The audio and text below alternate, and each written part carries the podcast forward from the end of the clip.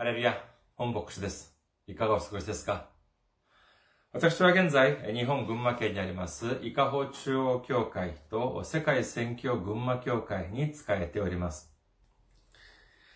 教会のホームページ申し上げます。教会のホームページは、japan.ikahochurch.com です。japan.ikahochurch.com こちらの方にいらっしゃいますと、教会に関するご案内、そして日曜礼拝の時のメッセージをお聞きになることができます。なお、日曜礼拝の時のメッセージは動画サイト、YouTube を通して視聴されることもできますし、または、ポッドキャストを通して、音声としてお聞きになることもできます。次に、教会のメールアドレスです。教会のメールアドレスを申し上げます。いかほチャーチアットマーク gmail.com です。いかほチャーチアットマーク gmail.com こちらの方にメールを送ってくださいますと、私がいつでも直接受け取ることができます。次に、先週も宣教支援としてご奉仕してくださった方々がいらっしゃいました。キム・ジェウォンさん、キム・ギュシクさん、感謝ですさん、イエス様の皆によって感謝ですさんが宣教支援として送ってくださいました。本当にありがとうございます。いろいろ大変な時期ではありますけれども、このように支援してくださって本当にどれほど大きな励みになるか知れません。イエス様の驚くべき祝福と溢れんばかりの恵みが共におられますようお祈りいたします。次に、選挙支援としてご奉仕してくださる方々のためにご案内いたします。まずは、日本にある銀行です。群馬銀行です。支店番号190、口座番号は1992256です。群馬銀行、店番号、支店番号190、口座番号は1992256です。次に、韓国にいらっしゃる方々のためにご案内いたします。これは韓国にある銀行です。KB 国民銀行です。口座番号は079-21-0736251です。KB 国民銀行079-21-0736251となっております。私どもの教会はまだ財政的に自立した状態ではありません。皆様のお祈りと宣教支援によって支えられております。皆様のたくさんのお祈り、ご関心、ご奉仕、ご参加、お待ちしております。今日の御言葉を見ています。今日の御言葉は、ローマ人の手紙4章9節から12節までの御言葉です。ローマ人の手紙4章9節から12節それでは、この幸いは、割礼のある者にだけ与えられるのでしょうか？それとも割礼のない者にも与えられるのでしょうか？私たちはアブラハムにはその信仰が義と認められたと言っていますが、どのようにしてその信仰が義と認められたのでしょうか？割礼を受けてからですか？割礼を受けていない時ですか？割礼を受けてからではなく、割礼を受けていない時です。彼は割礼を受けていない時に信仰によって義と認められたことを勝因として割礼という印を受けたのです。それは彼が割礼を受けないままで信じるすべての人とな、人の父となり、彼らも義と認められるためであり、また、単に割礼を受けた、受けているだけではなく、私たちの父アブラハムが割礼を受けていなかった時の信仰の足跡に従って歩む者たちにとって、割礼の父父となるためでした。アメン。ハレルヤ。主を愛する方はアメンと告白しましょう。アメン。今日は皆様と一緒にローマ人の手紙の公開第28番 ,28 番目の時間といたしまして、救いに至る道というテーマで恵みを分かち合いたいと思います。イエス様は2000年前にこの地に来られて、そして十字架にかけられて死なれ、そして蘇った後、天に昇られました。これによって、えー、これによって、この以降は、その信仰の概念というのがもう完全に変わったと言えます。ヘブル人の手紙10章11節から14節さらに祭司が皆毎日立って礼拝の務めをなし、同じ生贄を繰り返し捧げても、それらは決して罪を除き去ることができませんが、キリストは罪のために一つの生贄を捧げた後、永遠に神の右の座につき、あとは敵がご自分の足台とされるのを待っておられます。なぜなら、キリストは聖なるものとされる人々を一つの捧げ物によって永遠に完成されたからです。と書かれております。それまでは安息日に自分が犯した罪を取り除くために、その家のその経済的な、その、その、状況によってですね、えー、その動物たちを、獣たちを神様に捧げましたけれども、もうそうする必要がなくなったということなのであります。どうしてかというと、それ、その前の、それまでのその捧げ物というのは、これは礼拝というのは、これは罪を取り除くことができませんでした。それは不完全なある、その行為であったのであります。しかし、これからは一度のその捧げ物として永遠に完成されたイエス様を信じることによって、そしてそのことによって、えそのイエス様を信じるだけで救いを得られることができたということを信じる皆様であらんことをお祈りいたします。これは実に革命的な出来事だというふうに言えます。このようなたくさんのことがイエス様の後、たくさんの人々に、まあ、起こるようになり、起こることになりますけれども、その中で感化できないものというのは何かというと、違法人に対する宣教でありました。当時、イスラエルの人々は自分たちこそが神様から選ばれた民族であり、自分たちこそが救われた民であるということを信じて疑いませんでした。しかし、主は何ておっしゃいましたか？使徒の働き一章八節しかし、精霊があなた方の上に臨むとき、あなた方は力を受けます。そして、エルサレム、ユダヤとサマリアの全土、さらに地の果てまで私の証人となります。というふうにおっしゃいました。さあ、それではこの御言葉に従わなければなりませんが、ここで一つ問題があります。何かというと、その代表的な問題というのは、まさしく割礼に関する問題でありました。割礼に関して初期の教会では、当時の人々がどのように考えていたのかをというのを端的に見せてくれる部分があります。それが、使徒の働き15章というふうに言えます。人の働き15章1節から2節さて、ある人々がユダヤから下ってきて、兄弟たちに、モーセの慣習に従って割礼を受けなければ、あなた方は救われないと教えていた。それで、パウロやバルナバと、彼らの間に激しい対立と論争が生じたので、パウロとバルナバ、その他の何人かが、この問題について人たちや長老たちと話し合うために、エルサレムに登ることになったというふうに書かれております。ここに登場する、そのま、そのある人々というのは、その人が、まあ、その兄弟たちを教えたということでありますから、彼らは間違いなくイエス様を信じる人々であったはずです。しかしですね、そのイエス様を信じる、彼ら曰く、イエス様を信じる人々であったとしても、割礼を受けなければ救われない。いくらイエス様を信じたとしても、モーセの法である、まあ、立法の通り、割礼を受けなければ、救われることはない、できない、救われない、このように教えたということなのであります。この問題について、この初期の教会はですね、大きな論争が巻き起こることになります。この部分については、まあ、イスラエルの人々は生まれてから8日目に割礼を受けていますから、イスラエルの人々に関しては何の問題もありません。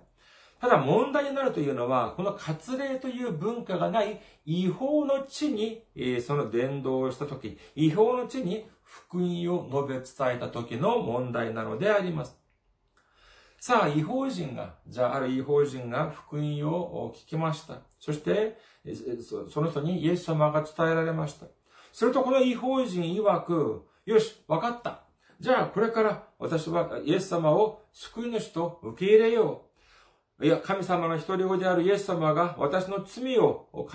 取り除いてくださるためにこの地に来られ、十字架にかけられて、私が受けなければなければならない、その、刑罰を身代わりとなって受けてくださった。じゃあそれを信じよう。私はじゃあこの一生の間、この一生、私は主に従って、主と共に歩みながら、主の栄光のために生きていこう。もしこのように言ったとしましょう。これはどれほど美しい、そして尊い信仰の告白でありましょうか。さあ、違法人がじゃあこのように言いました。それでは問題がここから生じます。何かというと、おお、そうか。じゃあ、それでは、あ割礼を受けなければあ、救われることはできない。じゃあ、これから、割礼を授けるから、えさあ、ズボンを脱いで、そしてここに横になりなさい。私はこのナイフで、これから割礼をしましょう。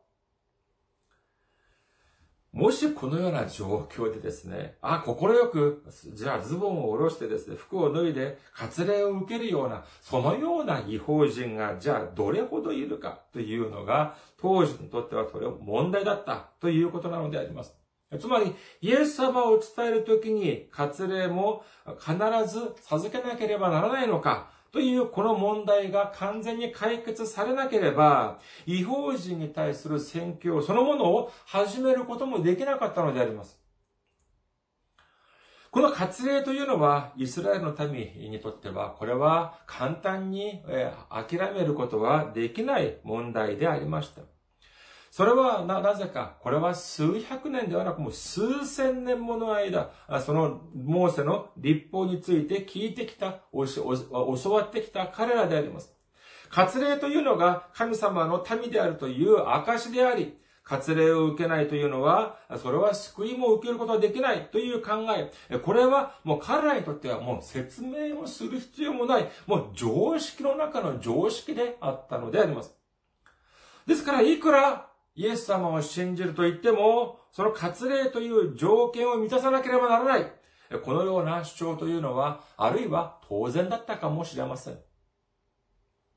しかしここで、パウロは、このような主張に反対をするのであります。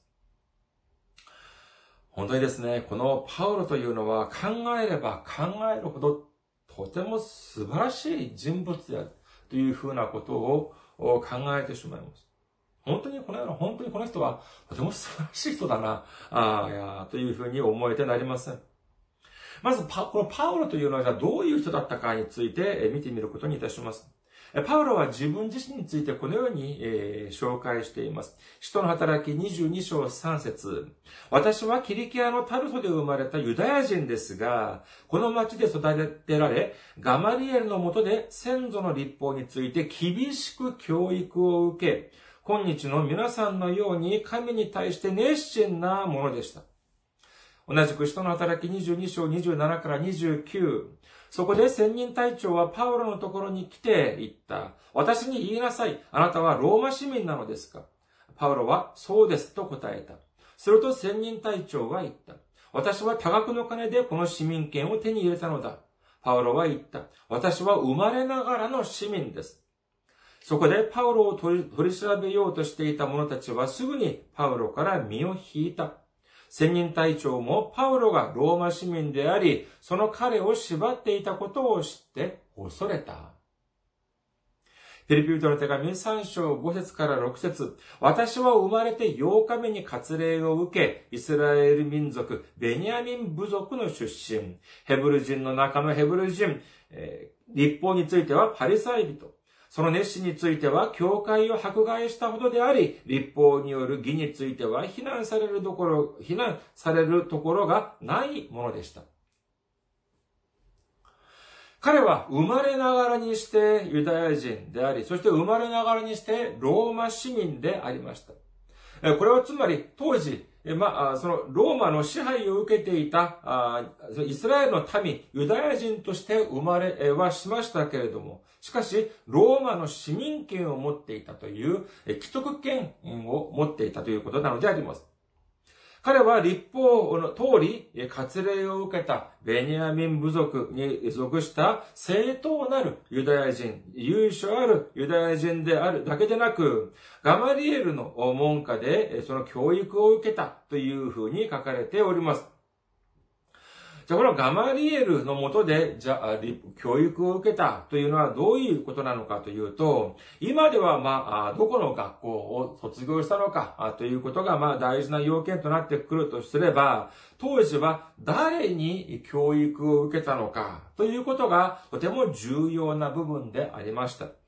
じゃあ当時、そのガマリエルという人物についてどのように書かれているのかというと、使徒の働き5章34節を見てみましょう。使徒の働き5章34節ところが、民全体に尊敬されている立法の教師で、ガマリエルというパリサイ人が議場に立ち、人たちをしばらく外に出すように命じ、というふうに書かれています。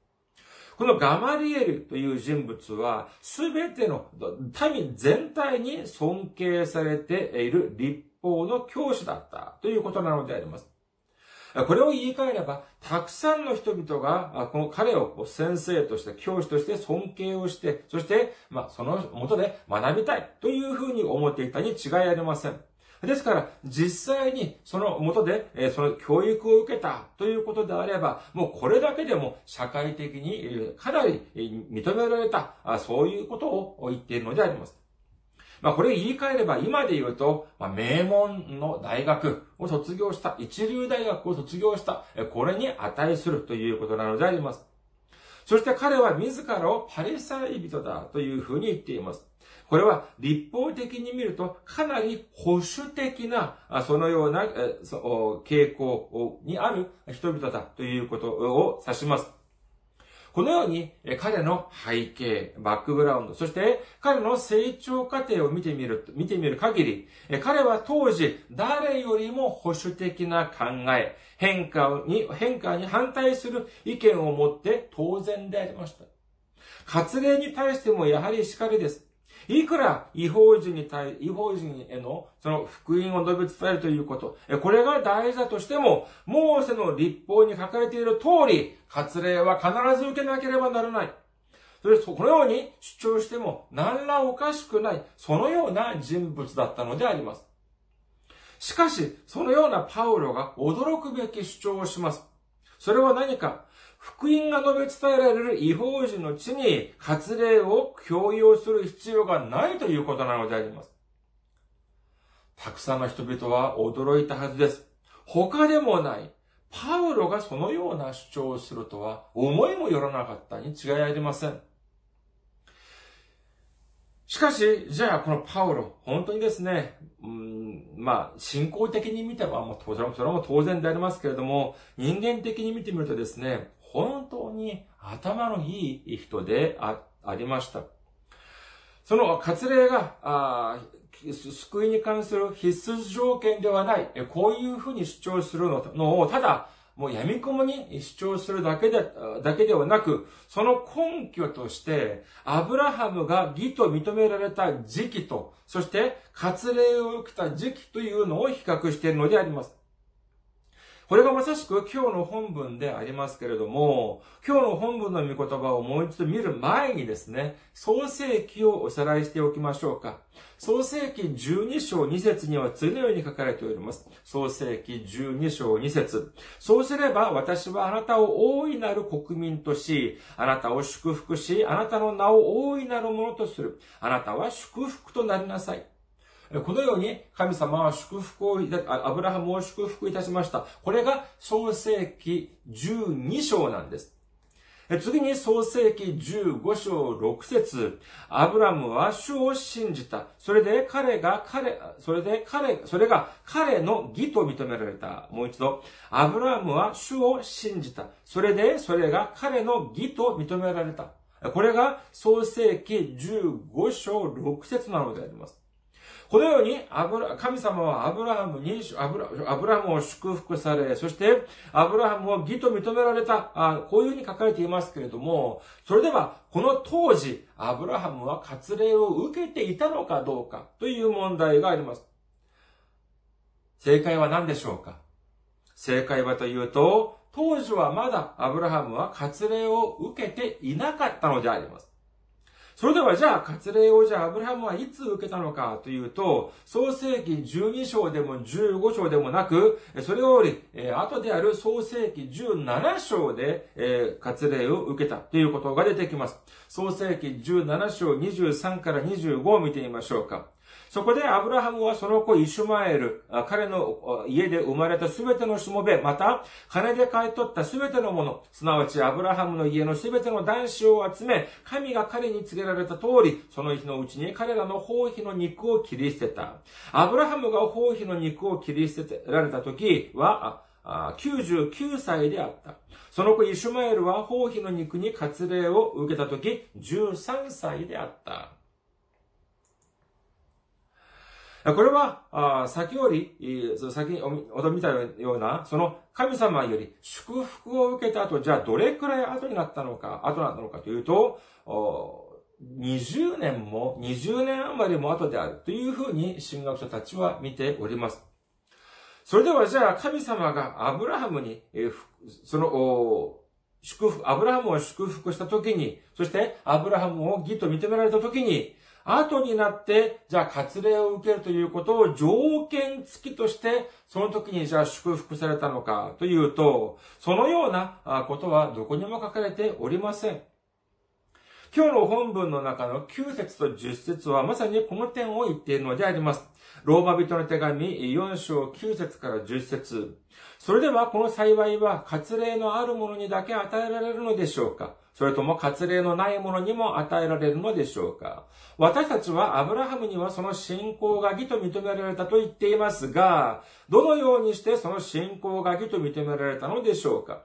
割礼を受けてからですか？割礼を受けていない時ですか？割礼を受けてからではなく、割礼を受けていない時です。というふうに書かれています。これがまさしく今申し上げた通りのことなのであります。アブラハムが義と認められたというのは、割礼を受けた後ではなく、割礼を受ける前に、すでに神様から義と認められていたということなのであります。次に、ローマ人の手紙4章11節彼は割礼を受けていない時に信仰によって義と認め、義と認められたことの勝因として、割礼という印を受けたのです。それは彼が割礼を受けないままで信じるすべての人の父となり、彼らも義と認められるためであり、これは、割礼というのは当時神様の御言葉に従順するという証でありました。ですから、この後になって神様の命によって、その神様に従順する心を持って、そして割礼というのを受けた。これによって、アブラハムが受けることによって、彼が受けた全ての祝福が認められた、その勝因とした、その勝因としての割礼であるという意味なのであります。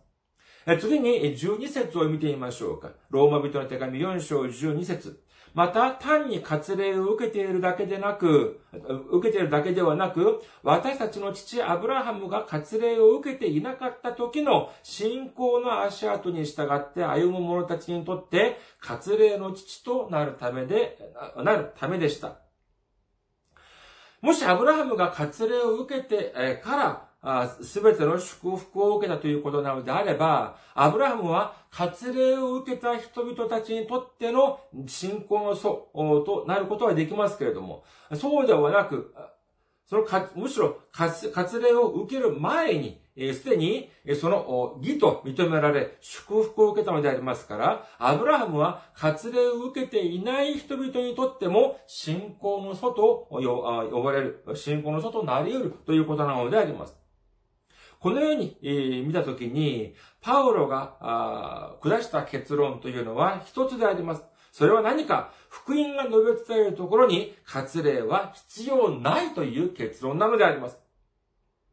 新約に、新約聖書を見てみますと、この割礼に代わるその概念として登場するのがまさしく洗礼であります。まあ、最近はそのまあ洗礼というのはまあ略式で、えー、その洗礼を授けるというところ、まあ、ところはたくさんありますけれども、その頭の上にですね、少し水を注ぐというようなことでありますけれども、聖書にはどういうふうになっているのかというと、イエス様が洗礼を受けられる時の姿を、その様子を聖書には次のように書かれております。ローマ人の手紙3章16節イエスはバプテスマを受けて、すぐに水から登られた。すると、見よ、天が開け、神の御霊が鳩のようにご自分の上に降って来られたのをご覧になった。水から上がられたということはですね、何かというと、聖書的に見るとその洗礼というのは、すべての体が水の中に沈んで、そして上がってくる。このように、えまあ、考えられるということなのであります。だからといって、今、まあ、たくさんの教会で行われているその、まあ、略式の洗礼が意味がないというのではありません。そうではなくて、形式がそのように、まあ、変遷してきたということなのであります。割礼の場合は、その、創世記17章11節から12節によりますと、神様が直接アブラハムに対して割礼についてお話をされる、そのような場面が登場しますけれども、じゃあ、聖霊、洗礼の場合はどうでしょうか？旧約のような、そのような、その場面というのが、その洗礼にも、じゃあ、ある、その新約、その旧約聖書にもあるでしょうか？洗礼というものが、私たちの知っているような洗礼というものが、旧約聖書にあるでしょうか？いや、旧約聖書にはですね、洗礼という言葉自体が登場しません。しかし、新約に、新約聖書に行くと、突然、この洗礼というものが登場するのであります。先週、礼拝中にですね、ある人が、この、ある方がこのようなことをおっしゃいました。旧約聖書にじゃあ洗礼があるのかというふうな問いに対してですね、いや、旧約聖書もナーマン将軍のその事例があるじゃないか、というようなことをおっしゃいました。第二列王記5章14節によりますと、当時、その、ハンセン病を患っていたあその、ナーマンはですね、ナーマン将軍は、その川にですね、ヨダンの川に、その7回、その、洗ったら、その全てが癒されたというようなことが書かれていますけれども、これは洗礼というよりはですね、エリサがその川に7回体を洗えば、その病が癒されるということに従った結果であるのでありますから、これは洗礼ではなく、神の道からによって癒された働きだというふうに見えること、まあ見るのがまあ妥当であります。またの福音書 3, 3章を見ていますと、当時、えー、バプテスマのヨハネという人が荒野にて神様の御言葉を述べ伝えながら洗礼を授けたという場面が登場します。そして先に申し上げましたように、その、割礼、えー、というのは、割礼のに関するその論争の後にですね、その割礼というのはまだんだんだんだん聖書からなくなっていって、この洗礼を授けるという場面が何度も登場してきます。この洗礼について、旧約聖書では、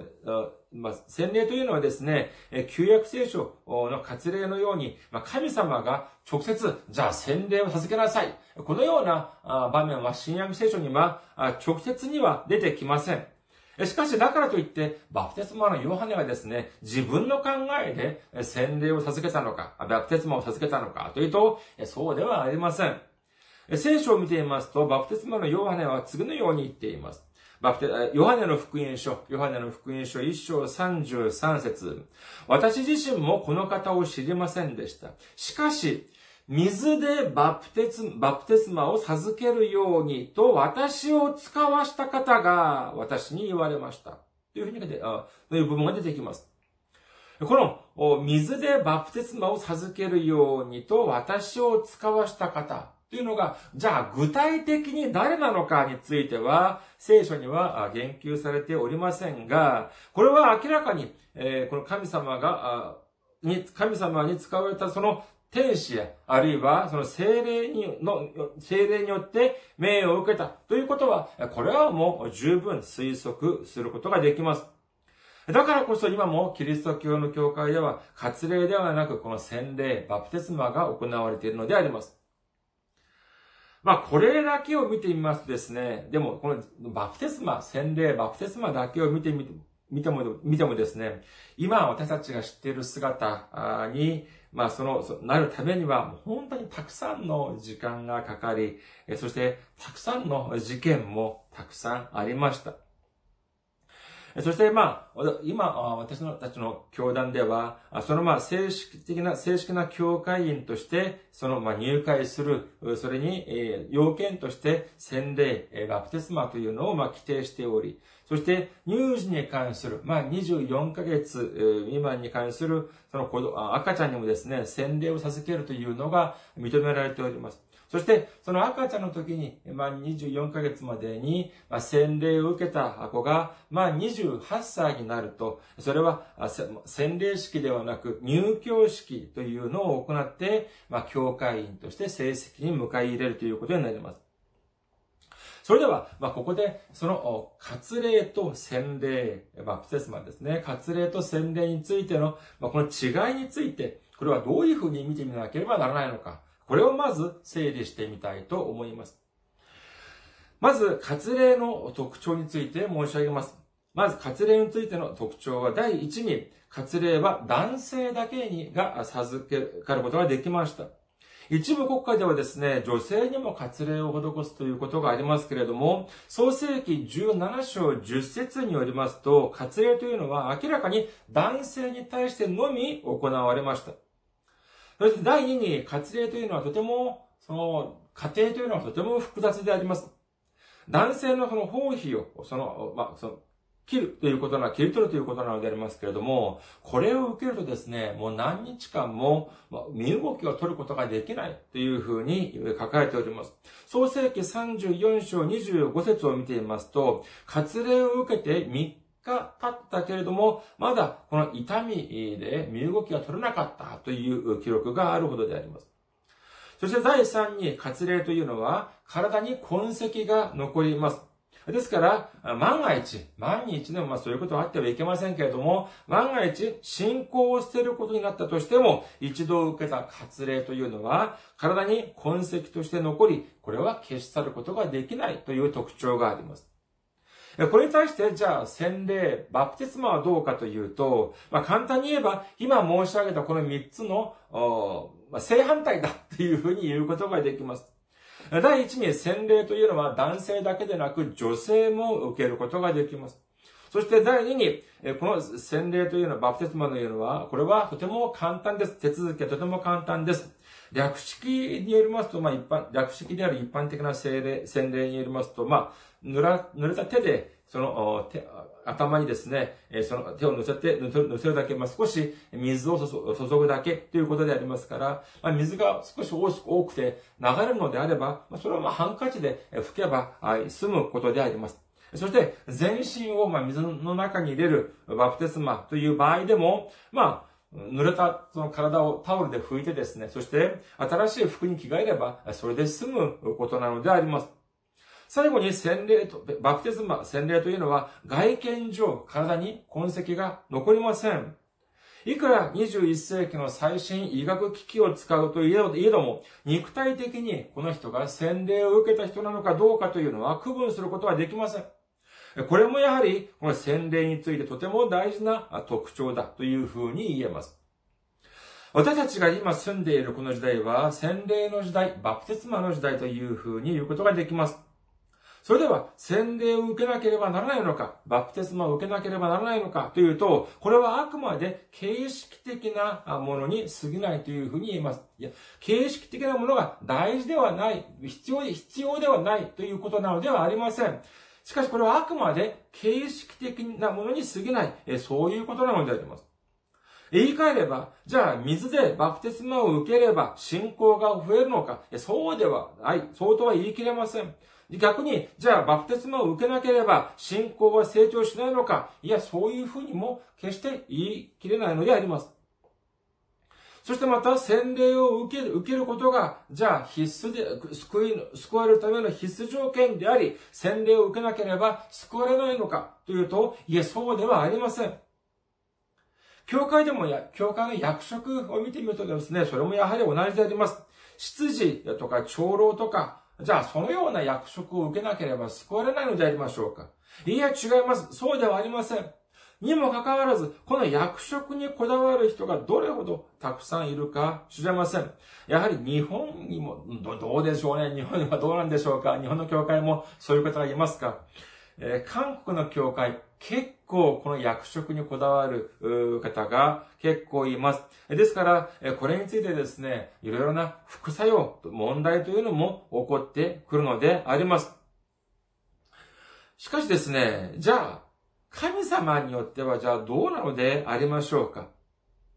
皆さん、神様はじゃあ私たちの役職、教会においての役職というのを重要に考えられておられるおられるでしょうか？私たちが後々、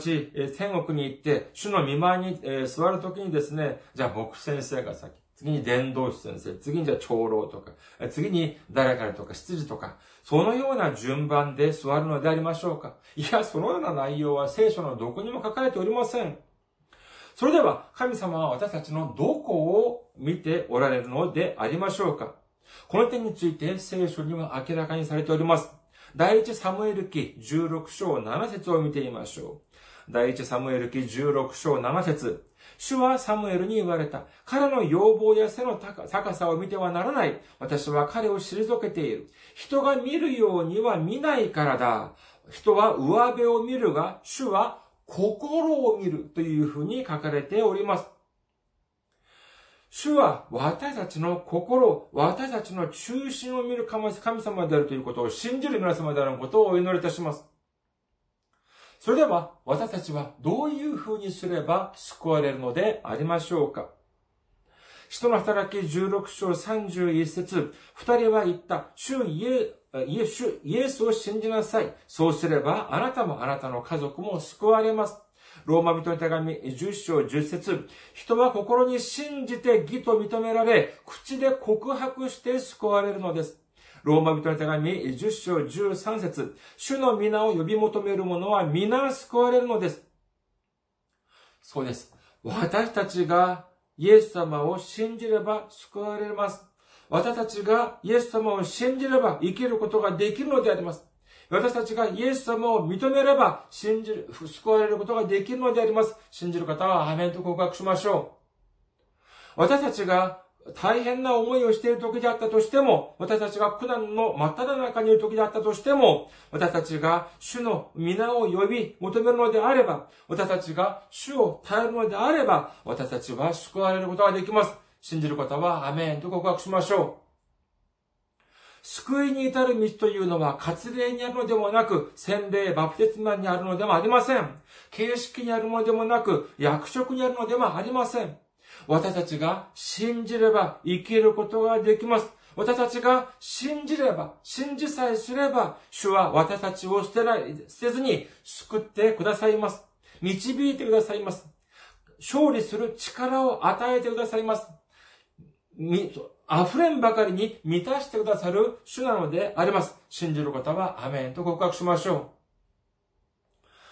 私たちが、いくら、私たちにいくらたくさんの苦難が立ちはだかってこようとも、私たちの心を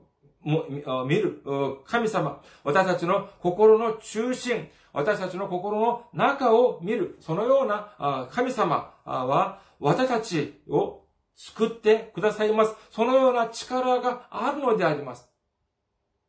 私たちはどのような大変な時であったとしても、私たちを愛する神様、主を頼ることによって、イエス様の道からによって悪魔、サタンを退け、すべての挫折と絶望を退けて、大きな勝利を収めるということによって、ついには喜びによって救われ、主に感謝と賛美と栄光を捧げる皆様であらんことをお祈りいたします。